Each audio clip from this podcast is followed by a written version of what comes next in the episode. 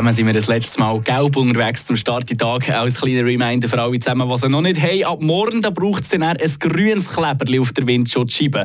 Aber wer sagt eigentlich, welche Farbe die Autobahnvignette all Jahr hat? Eine Portion Wissen für einen Starttag. Schlauere Tag mit Radio FR. 6 x 6 cm, abgerundete Ecken und seit den 80er Jahren tupf genau gleich. Außer im 2000, dort sind auf der Autobahnvignette alle vier Jahreszahlen gestanden. Der einzige Unterschied, den die Vignette vom vorherigen Jahr unterscheidet, ihr wisst es, natürlich die beiden Zahlen logischerweise und die Farbe.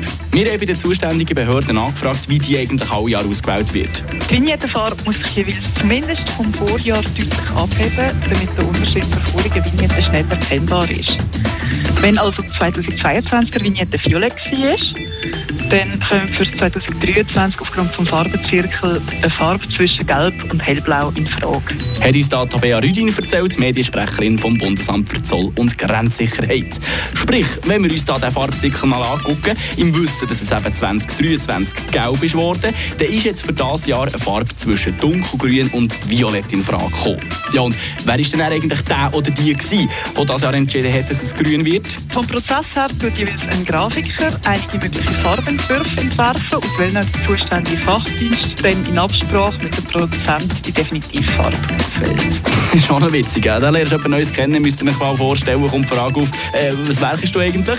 Ja, äh, beim Fachdienst für die Autobahnvignettenfarbe.